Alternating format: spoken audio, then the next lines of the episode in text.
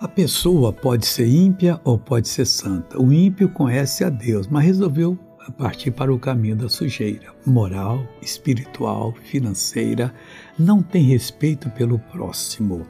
O que é que ele está fazendo? O que a alma dele deseja? Provérbio 21, 10 diz assim: a alma do ímpio deseja o mal. Ele deixou de seguir a Deus, agora está seguindo o diabo. Se o seu caso é esse, pare e volte correndo, chorando e diga: Deus me perdoa o seu próximo não agrada aos seus olhos. Quem chega perto dele é um otário, é um bobo, eu não quero saber disso. Ele é o maioral, é nada.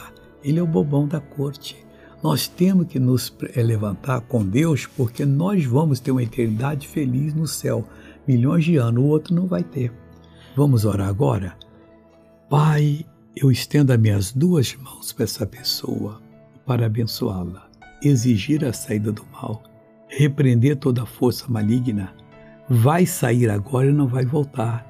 Como ministro do Evangelho, eu determino. Eu digo mal, vá embora, desapareça, em nome de Jesus. E você levanta as mãos e diga: Deus, obrigado. Eu sou teu. Deus abençoe você.